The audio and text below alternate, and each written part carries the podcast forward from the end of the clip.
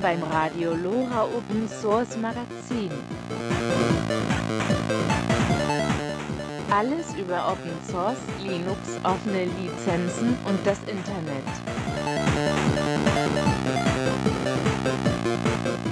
Musik CCBY von Andrei Akimovic.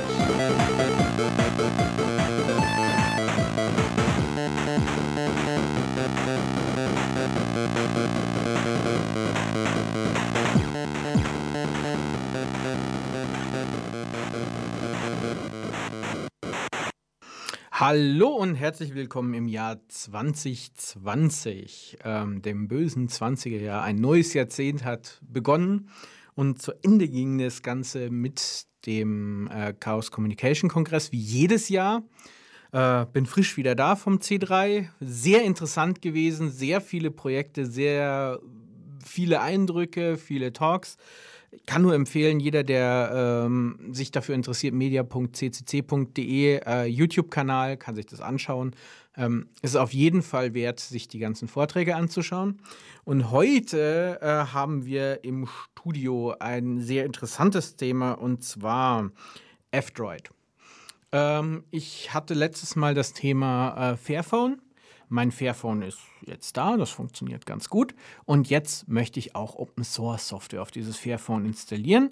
Und das Ganze funktioniert natürlich äh, nicht über den normalen Google Play Store, weil über den Play Store da kommt, äh, ja, kommen nur von Google zertifizierte Apps rein, sondern das Ganze funktioniert nämlich über einen anderen äh, App Store. Und äh, was das ist, wie das funktioniert, äh, erkläre ich euch. Ähm, heute im Laufe der Sendung.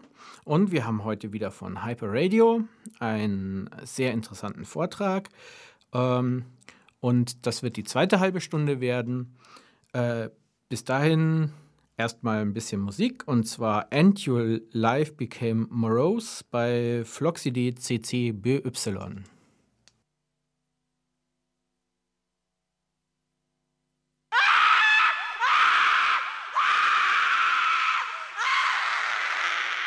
Evacuation order.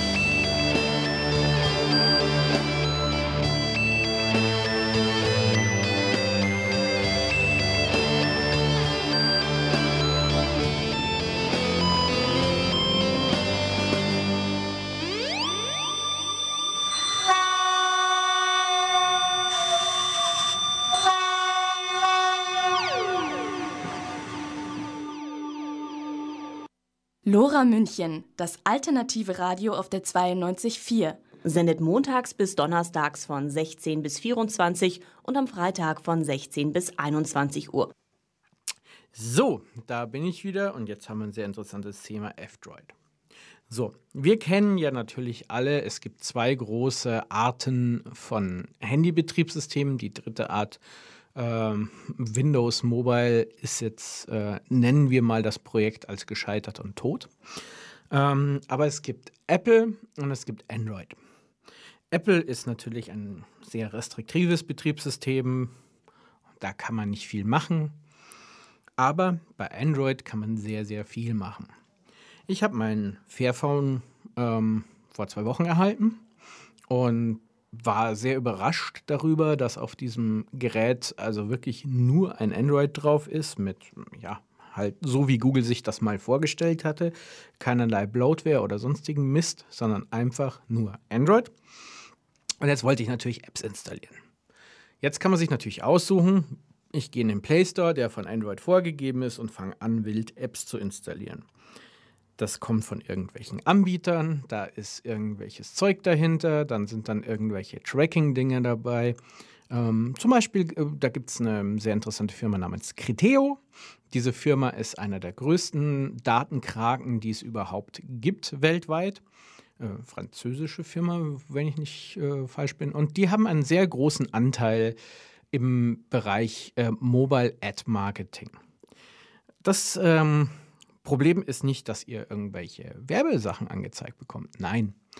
Äh, über diese Apps oder über, diese, äh, über die Werbung in den Apps werden eure Daten, Standortdaten, was für ein Gerät habt ihr, was macht ihr mit dem Gerät und so weiter, lustig an diesen Werbeanbieter geschickt.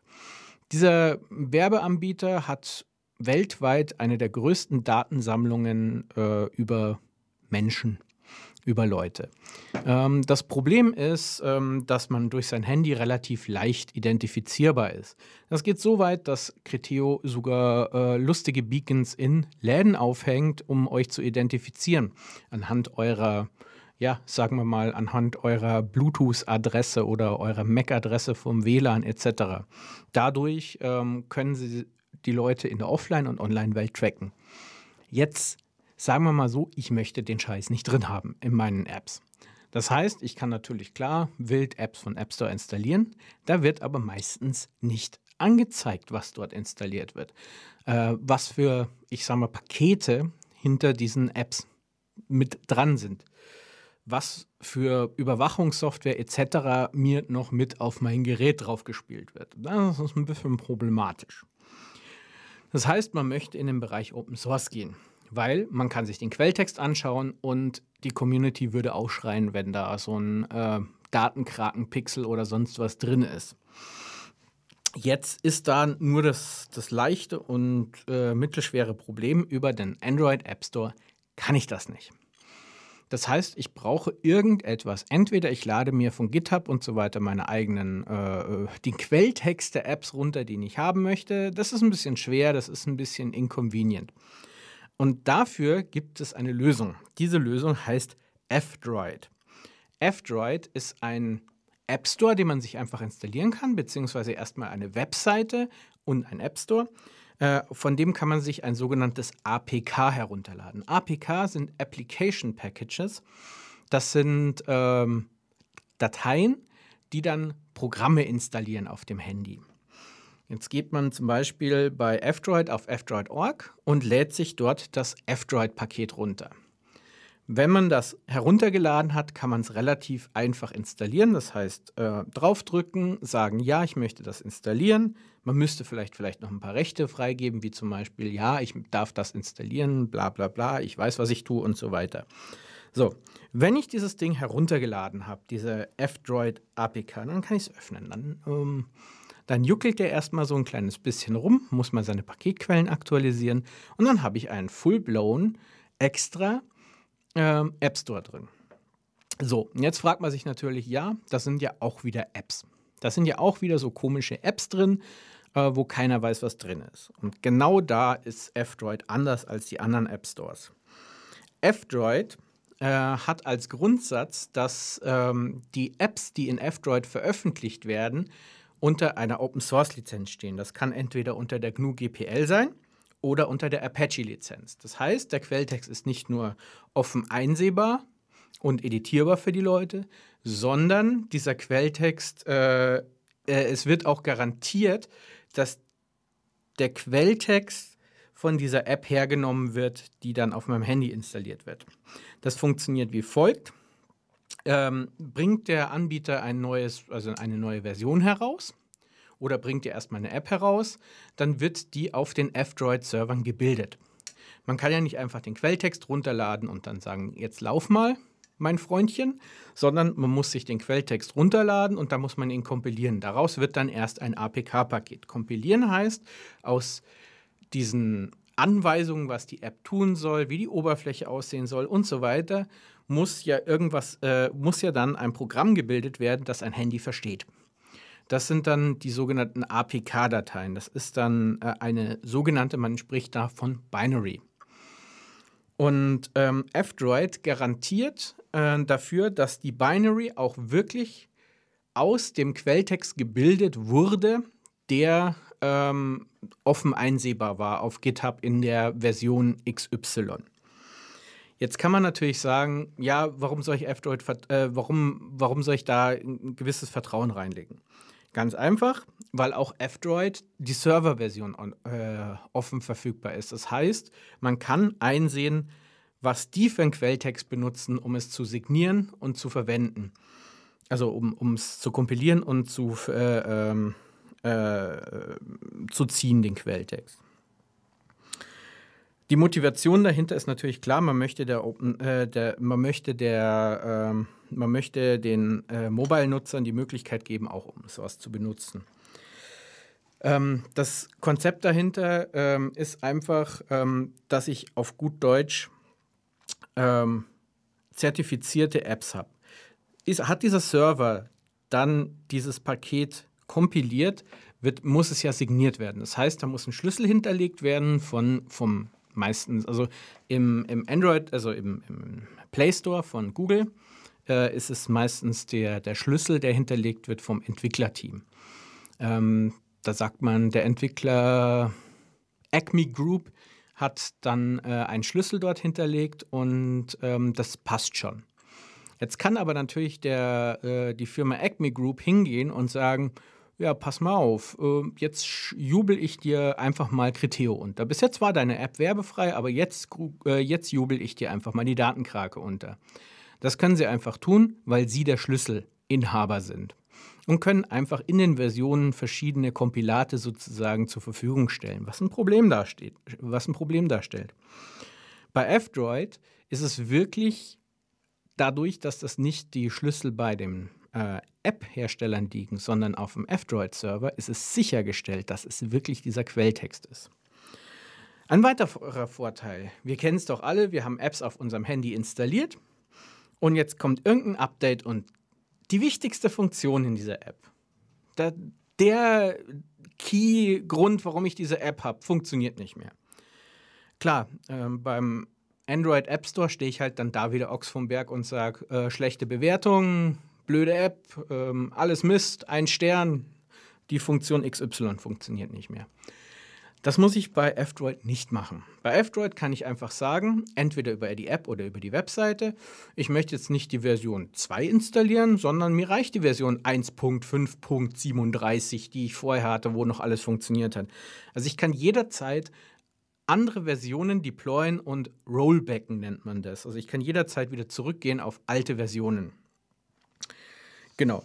Jetzt, wie geht das, äh, wie geht das ähm, dass ich jetzt sage, pass auf, jetzt finde ich eine ganz äh, coole Idee, aber warum ist es auf meinem Handy nicht vorinstalliert?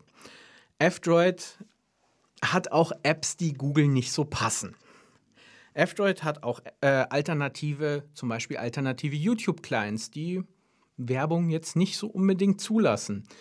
F-Droid hat auch App, äh, diese alternative YouTube-App, die kann ich die Musik einfach im Hintergrund spielen und meinen Bildschirm ausmachen. Um diese Apps geht es dann übrigens später nochmal. Aber ähm, klar, Google möchte nicht, dass das Standard vorinstalliert ist. Ich muss auch den F-Droid Store über die Webseite f-droid.org herunterladen äh, um es auf meinem Handy zu installieren, weil eine direkte Installation auf, äh, aus dem App Store natürlich auch nicht geht, weil den Hörern dürfte bekannt sein, warum Google das nicht so geil findet, dass da jemand einfach Open Source Software zur Verfügung stellt, die die, ich sage mal, Werbefunktionalitäten von Google äh, über Bord wirft. Also beispielsweise gibt es dort die App, die sehr bekannt und sehr groß ist, ist AdAway, heißt es. Es ist ein Werbefilter. Und in den Google-Richtlinien von dem Play Store steht drin, Werbefilter darfst du nicht installieren. Jetzt wissen wir natürlich alle, Werbung kostet Datenvolumen. Werbung kostet Rechenplatz und Werbung kostet Daten. Also sprich meine persönlichen Daten. Wo befinde ich mich? Was für eine App schaue ich mir gerade an?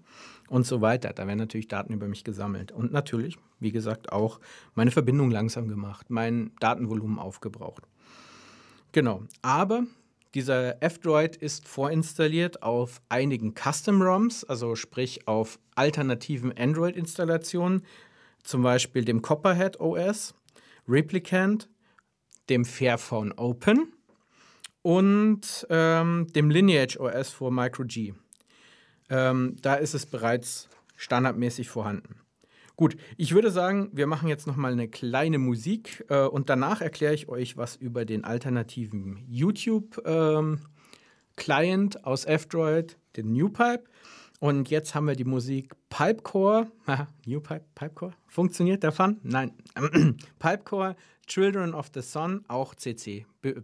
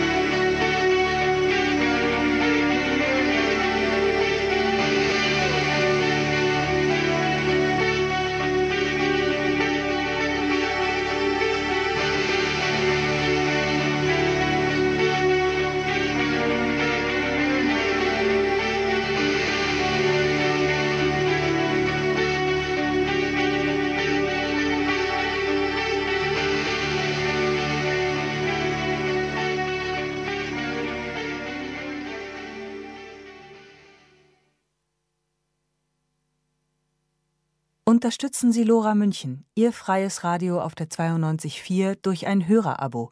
Für nur 5 Euro im Monat sichern Sie unsere Unabhängigkeit. Mehr Infos unter www.lora924.de www.lora924.de oder unter der Telefonnummer 089 480 2851. 089 480 2851. Wir schicken Ihnen gerne Informationsmaterial zu. So, da sind wir wieder da. Wir machen noch mal ganz kurz Revue passieren. Ähm, wir, wie installiert man F-Droid? Man geht auf f-droid.org, also .org, und lädt sich einfach F-Droid runter und installiert die APK. Dadurch habe ich einen App Store drauf. Jetzt kennen wir natürlich alle, wir kennen es, wir lieben es, wir hassen es, wir, äh, uns ist es egal, aber eine der größten oder die größte Videoplattform im Internet ist YouTube. Das ist natürlich ein Google-Projekt. Ähm, Google im Gegensatz zu der landläufigen Meinung ist eigentlich keine Suchmaschine.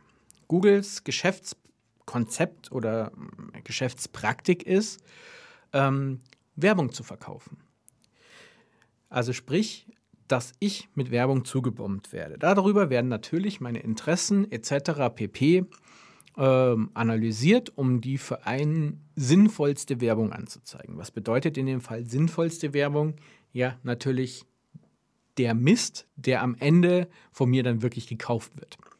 Wo ich mir schon so überlegt habe, könnte ich mir das kaufen und so weiter. Dafür muss Google natürlich zwei Sachen machen. Nummer eins, meine Daten sammeln, um mir natürlich eine Werbeanzeige anzuzeigen, die vielleicht zu meinen Interessen passt oder vielleicht zu meinen Käufen, die ich vielleicht tätigen würde, passt. Und Nummer zwei, mir auch diese Werbung anzeigen. Dadurch gibt, davon gibt es natürlich jetzt drei Varianten, wie Google das macht. Das ist erstens mal äh, AdSense, also irgendwelche kleinen Banner auf Webseiten, in Apps und so weiter, ähm, die dann ja so ein schönes Retargeting haben, so hey, Sie haben sich gestern die und die Schuhe angeschaut, wollen Sie nicht diese Schuhe kaufen? Dann gibt es natürlich äh, Googles größte Werbeplattform, ist die Suchmaschine. Ähm, wenn man mal genau schaut, wenn man bei Google irgendwas sucht, die ersten Suchergebnisse sind bezahlte Anzeigen. Das heißt, ich suche nach Schuhen und dann ist derjenige, der am meisten Geld dafür ausgegeben hat, in meiner Region Schuhe zu verkaufen, das erste Suchergebnis ist natürlich kein Suchergebnis per se, sondern eigentlich eine Werbeanzeige, aber es fällt, weil es im gleichen Design ist, nicht wirklich auf. Und das dritte, womit Google sehr, sehr, sehr viel Geld macht, sind YouTube, ist YouTube-Werbung.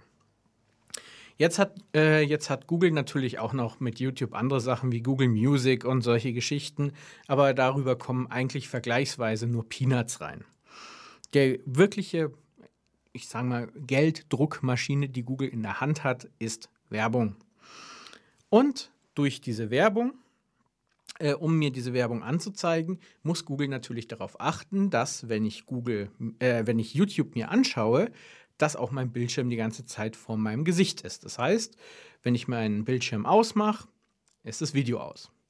Das ist kein Bug, das ist ein Feature, das Google eingebaut hat, ähm, um sicherzustellen, dass, wenn ich die Werbung sehe, auch sofort in der Lage bin, mir Produkt X zu kaufen. Ich weiß nicht, ähm, es gab mal diese über damals über BTX den Witz, dass BTX braucht eigentlich nur drei Tasten.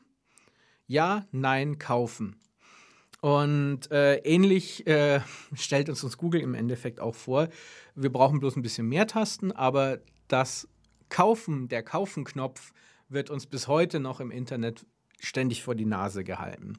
Und ähm, klar, natürlich gibt es interessante Produkte, die man mal kaufen möchte, wo man ganz froh ist, dass man die Werbung kriegt, etc.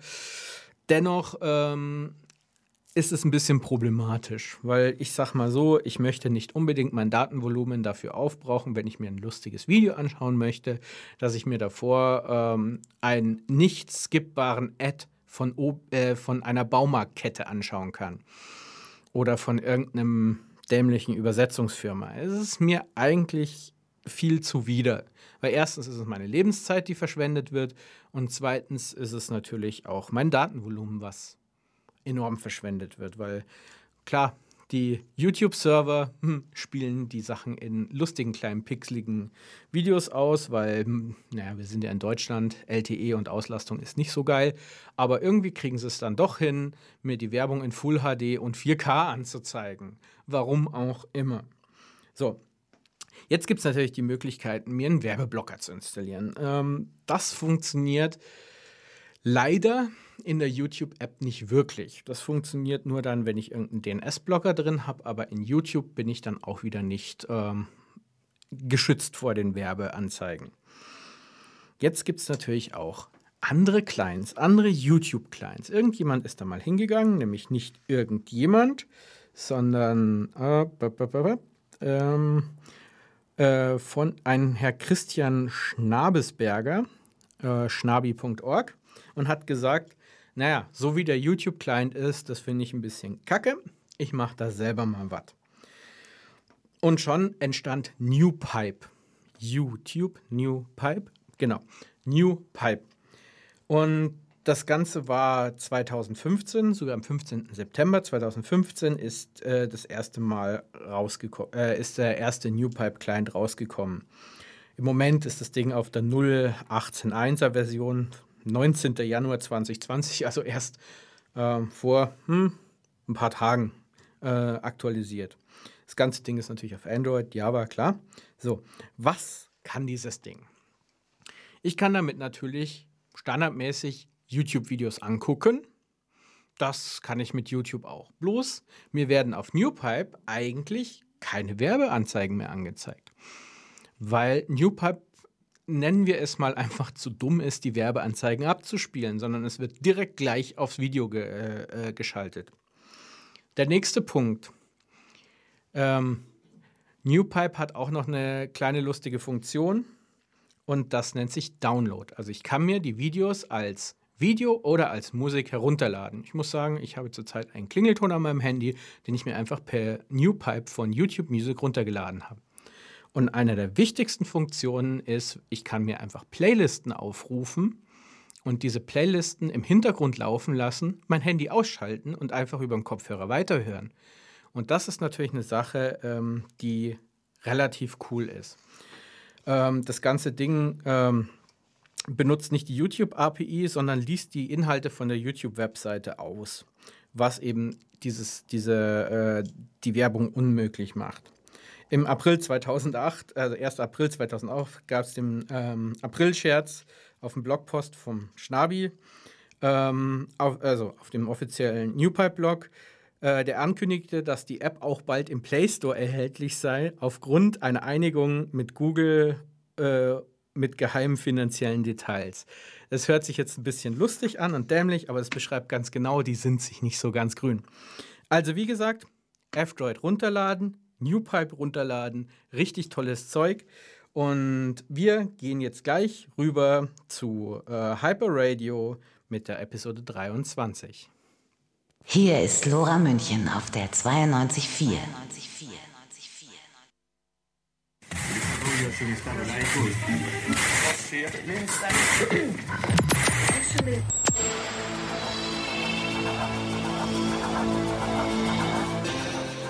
Hyper Radio, das Next Generation Web Radio mit dem audiovisuellen Creative Commons Inhalt. Creative Commons Lizenzen gewinnbefreites Denken. Ein Interview mit Ulf Kramer. Mit Ulf Kramer haben wir einen äußerst interessanten und außergewöhnlichen Künstler im Interview. Er ist wohl eine der mysteriösesten Figuren in der Underground Techno und Creative Commons Szene überhaupt. Genau am 24. Dezember 2019 veröffentlichte Ulf Kramer, wie er sagt, aus einer depressiven Phase heraus seine aktuelle EP Nachts weinen die Soldaten auf dem Netlabel Zimmer Records mit insgesamt sieben Minimal Techno und Experimental Songs. Ulf Kramer ist sehr kreativ und umtriebig was seine beinahe 30 Veröffentlichungen eindrucksvoll beweisen. Bereits 2005 hat er erste Tracks produziert. Sehr viel Informationen über Ulf Kramer findet man nicht, deswegen freuen wir uns sehr darüber, dass er uns interessante Einblicke in sein Schaffen und seine Gedankenwelt gibt. Bitte stell dich unseren Hörern kurz vor. Wann und wie bist du zur Musik gekommen? Jo, Grüße gehen raus erstmal. Mein Künstlername ist Ulf Kramer komme aus Kassel in Hessen. Das Interesse zur elektronischen Musik ist in der Mitte der 90er Jahre schon entstanden beim Hören von Club Nights, Thunderdome und einer experimentellen Sendung im hessischen Rundfunk, ähm, dessen Namen mir leider nicht mehr einfällt, ähm, wo nur Field Recordings oder hohe stromartige Flächen zu hören waren. Da ist, äh, das ist der Ursprung des Ganzen eigentlich. Und so richtig ernsthaft habe ich 2005 begonnen, einige Tracks, äh, Tracks zu produzieren. Du beschreibst ja deinen eigenen Stil als einen tanzbaren, schrägen Techno. Was gefällt dir an dieser doch sehr außergewöhnlichen Art der Musik so gut? An meiner eigenen Musik gefällt mir eigentlich das, was passiert. Nicht nur im unteren, sondern auch im Hochfrequenzbereich oder in der Mitte. Mir gefällt es außerdem, Negatives in der Musik zu verarbeiten und das Allerbeste, wenn das bei den Menschen auf der Tanzfläche ankommt. Ja, das Allerbeste, das aller, allerbeste, wenn sie ihren eigenen Frust oder Verlust erkennen und äh, ihn verarbeiten und versuchen, das Ganze wegzutanzen. Ja, und so ist auch die EP auf Zimmerrecords entstanden aus einer depressiven Phase heraus, voller Tränen und aus einem Beziehungsdrama. Ja, versuchte da also einiges zu verarbeiten. Du hast ja vor kurzem deine neue EP Nachts weinen die Soldaten beim Netlabel Zimmer Records herausgebracht. Wie war bzw. ist die Zusammenarbeit mit Zimmer Records? Wie ist es überhaupt zur Kooperation mit Zimmer Records gekommen? Kooperation ist mit dem Label Zimmer Records ist, kurz nachdenken, im Jahr 2007 zustande gekommen. Da wurde nämlich ein Net-Audio-Set released, was ich äh, ausschließlich mit Net-Audio, Net-Label-Tracks äh, gemixt habe. 2010 dann äh, gab es dann dort die erste EP mit dem Namen Brain Bug. Der Labelmacher Alex äh, aus Köln hatte auch schon früh mein Talent gesehen und mich mit Kritik und Mut tatsächlich weitergebracht. Wie war der Entstehungsprozess der EP Nachts weinen die Soldaten? Bitte beschreibe uns doch kurz die einzelnen Songs auf deiner aktuellen EP. Ja, die Tracks auf der EP Nachts weinen die Soldaten sind im Prinzip wie alle entstanden. Ich setze mich mit Kopfhörern hin äh, und versuche meine Stimmung in die Tracks hinein zu transportieren. Das bedeutet für mich, ich kann selbst Jahre später noch genau nachfühlen, was da los war und äh, in was für einer Laune ich war und so weiter. Fentanyl ist der erste Track auf der EP, der ist entstanden, als es ziemlich stressig war um mich herum und ich mich einfach mal abreagieren musste. Ein energiegeladener Track ist dabei entstanden, bei dem kein Fuß stillstehen sollte. Viel Spaß beim Hören.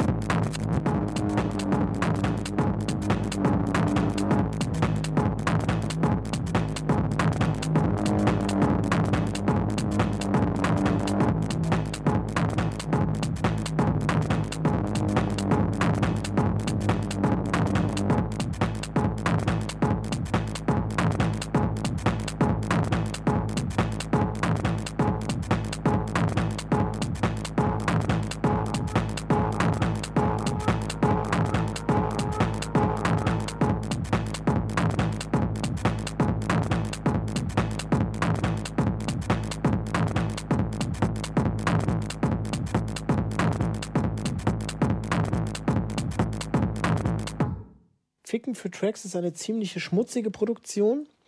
Im doppelten Sinne. Arbeitet zurzeit mit viel Distortion auf allen Elementen im Track. Dadurch hört sich alles genial dreckig an. Die Stimme gibt dem Track den Namen und setzt den Ganzen die Krone auf. Freue mich bereits in dem Club zu spielen und bin mega gespannt auf die Reaktion. Das ganze Schauspiel, was dort zu hören ist, ist, ist übrigens echt und äh, wurde von mir und meiner Freundin aufgenommen. Habe dann praktisch die Beats und das Gerüst, sprich das ganze drumherum, dazu gebastelt. Ich liebe in dem Track vor allem, wie sagt man, die Breaks und wie es danach, wenn der Beat wieder einsetzt, abgeht. Alter. Hört mal rein.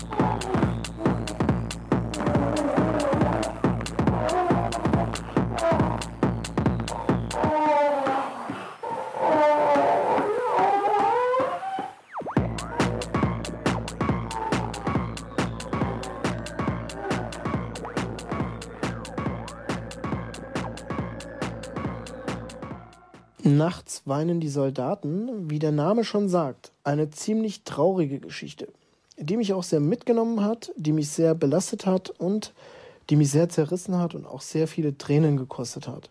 Und ich denke, dieses herzzerreißende Weinen, gepaart mit den schrägen Synthparts und Effekten, den harten Beats, Drums und so weiter, bringt es eigentlich auf den Punkt. Aber hört selbst mal an.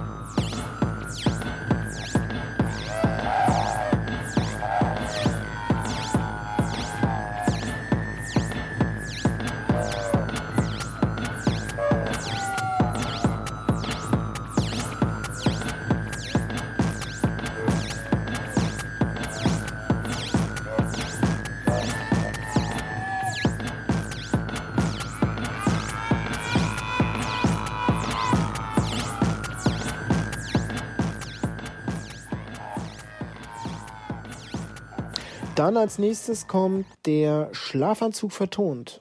Der ist eine verträumt melancholisch treibende Angelegenheit, die den gewissen Antrieb gibt, mittags im Club sonntags einfach nochmal da zu bleiben und über den Floor zu schweben. It's not over.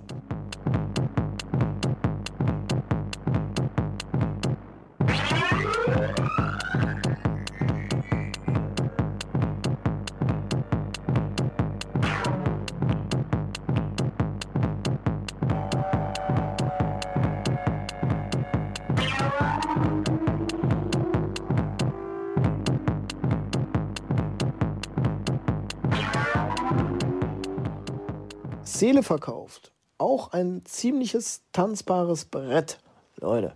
Bisschen schräg angehaucht, wilde Story mit merkwürdigen Vocals gegen Mitte, die in Richtung schreiende Seelen gehen. Schließlich ist sie ja verkauft worden. Denke, der reißt ziemlich mit, wenn er zum richtigen Zeitpunkt abgespielt wird.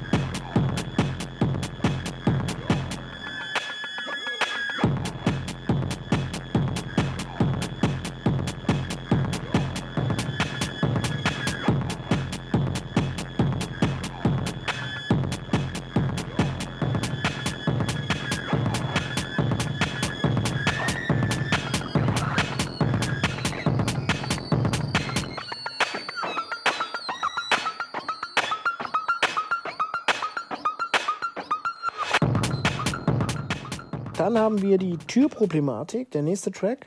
Ein kompromissloser Floorfüller. Geht gut voran und äh, lässt keine Zweifel daran, dass es ab jetzt nur noch steil geht auf dem Floor. Das wiedergehende Türknarzen und das Weckerklingeln stiften ein dumpfes Gefühl in der Magengegend. Ja. Lieber mal umdrehen, ob auch ja keiner hinter dir steht.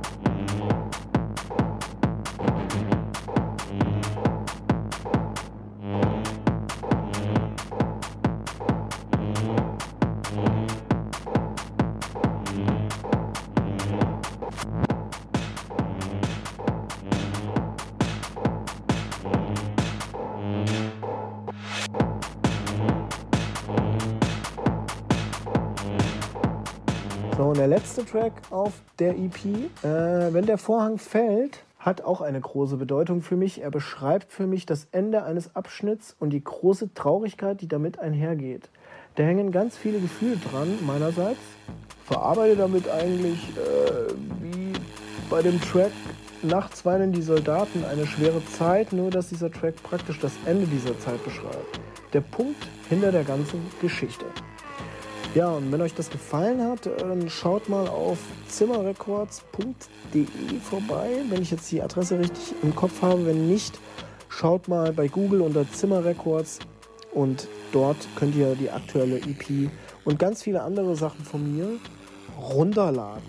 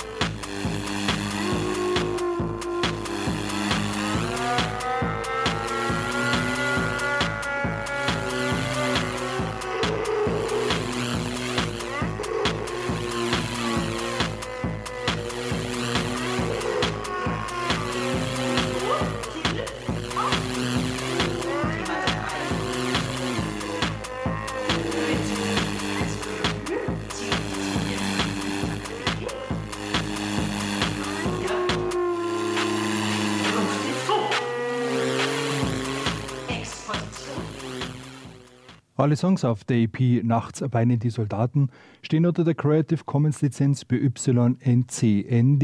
Sind deiner Meinung nach in Zeiten von Spotify und Bandcamp die Netlabels überhaupt noch notwendig bzw. zeitgemäß? Im Übrigen veröffentliche ich nicht nur auf herkömmlichen Netlabels, wie ihr vielleicht denkt, sondern auch auf Bandcamp, Beatport-Labels oder Plattenlabels, wobei Netlabels für mich immer noch eine Rolle spielen. Das ist nämlich für mich der wahre Underground, absolut kommerzbefreit und aus Liebe zur Musik. Wobei man das auch inzwischen auf kleinen Plattenlabels äh, beobachten kann. Kleine Auflage, gerade so, dass die Unkosten wieder drin sind. Warum veröffentlichst du deine Songs unter Creative Commons Lizenzen? Ja, ich mag es, wenn es hauptsächlich nur um die Musik geht. Das wäre dann auch mein Vorteil bei der Creative Commons Lizenz, äh, das gewinnbefreite Denken. Musik im Vordergrund und sonst nichts. Was sind deine weiteren Pläne für die Zukunft? Meine Pläne für die Zukunft war noch eine Frage, die ich euch gerne beantworte. Es ist eine gute Frage, weil sie zu einem Zeitpunkt gestellt worden ist, wo der ein oder andere Plan bei mir gerade aufgegangen ist, wie zum Beispiel gibt es in den nächsten Monaten ein neues Vinyl-Release, Schallplatte, die gute alte Schallplatte. Ne? Da ist es dann so, dass es eine 5-Track-EP ist und äh, das wäre dann die erste Schallplatte, wo dann wirklich nur meine Sachen drauf sind. Da freue ich mich tierisch drauf. Das wird auf Stoned Wave released. Ja, da ist dann praktisch schon mal ein Traum und ein Plan realisiert worden. Ja, natürlich wird es äh, meinen Podcast musikalische Früherziehung weitergeben.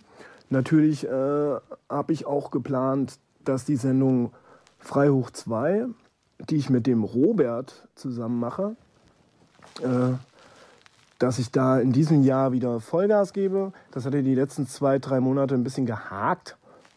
Ja, aus Zeitgründen und privaten Problemen.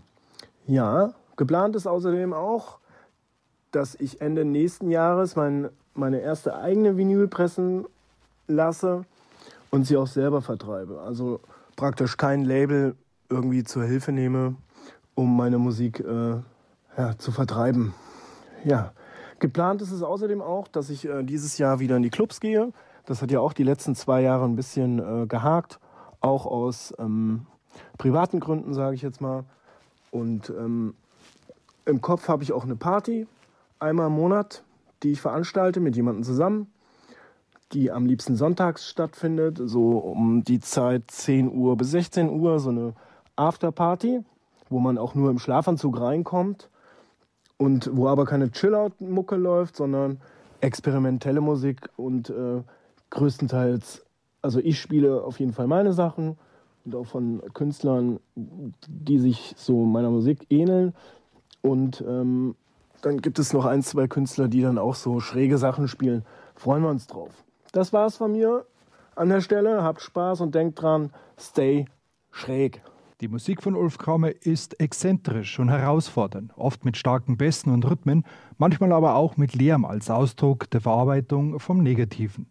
Sein oberstes Ziel bei seinem künstlerischen Schaffen ist immer, dass die Zuhörer ihren Frust oder ihre Verluste einfach wegtanzen. Lässt man sich auf die außergewöhnliche Musik von Ulf Kramer ein, so erkennt man, dass er sein gesamtes Herzblut in jeden einzelnen Song hineinfließen lässt. Er ist ein Vollblutmusiker und geht keine Kompromisse ein. Auch lässt er sich nicht verbiegen. Mit jedem einzelnen Song verarbeitet er seine Gefühle und gibt so einen Teil seiner Persönlichkeit an die Zuhörer weiter. Auf alle Fälle ist die Musik von Ulf Kramer weit weg vom Mainstream, aber doch bei Kennern des Genres sehr wohl bekannt. Wir sind uns sicher, dass sich Ulf Kramer nicht anpassen wird und immer seinen eigenen Weg weitergehen wird. Vielen Dank an Ulf Kramer für seine intimen und offenen Einblicke. Vielen Dank für die Aufmerksamkeit. Bis zum nächsten Mal. Euer WebJ HK.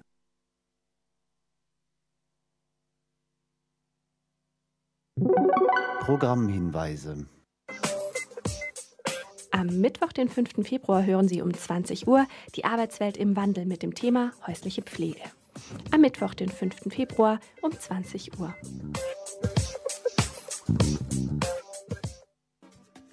Am Freitag, den 7. Februar, hören Sie um 19 Uhr das Hörfußballspiel Wuppertal München 1972 in der Sendung H wie Hörspiel. Am Freitag, den 7. Februar um 19 Uhr. Ruf an. Okay, sind Sie denn im Bilde? Moment, die Münchner aus. Ja, was ist jetzt los? Lust auf Sendetechnik? Lora München sucht Leute, die Interviews abfahren, Beiträge starten, Musik einlegen und vor allen Dingen für den richtigen Ton sorgen. Vorkenntnisse sind nicht erforderlich. Einfach anrufen unter 480 2851, noch einmal 480 2851 und einen Termin ausmachen. Portal Migration. Menekültek, akik Münchenben élnek. Migranti vo München. Для мігрантів в Мюнхені. Münchteki göçmenler. München İdüşe. Die Sendung über das Leben, die Erfahrungen und die Zukunftswünsche von Migrantinnen und Migranten in München. Jeden zweiten Dienstag im Monat um 19 Uhr bei Radio Lora München.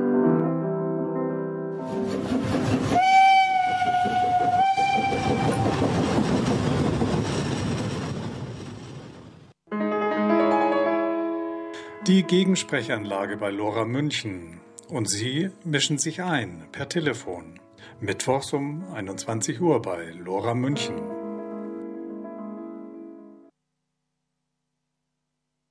Willkommen zur Sendung Lora International. Heu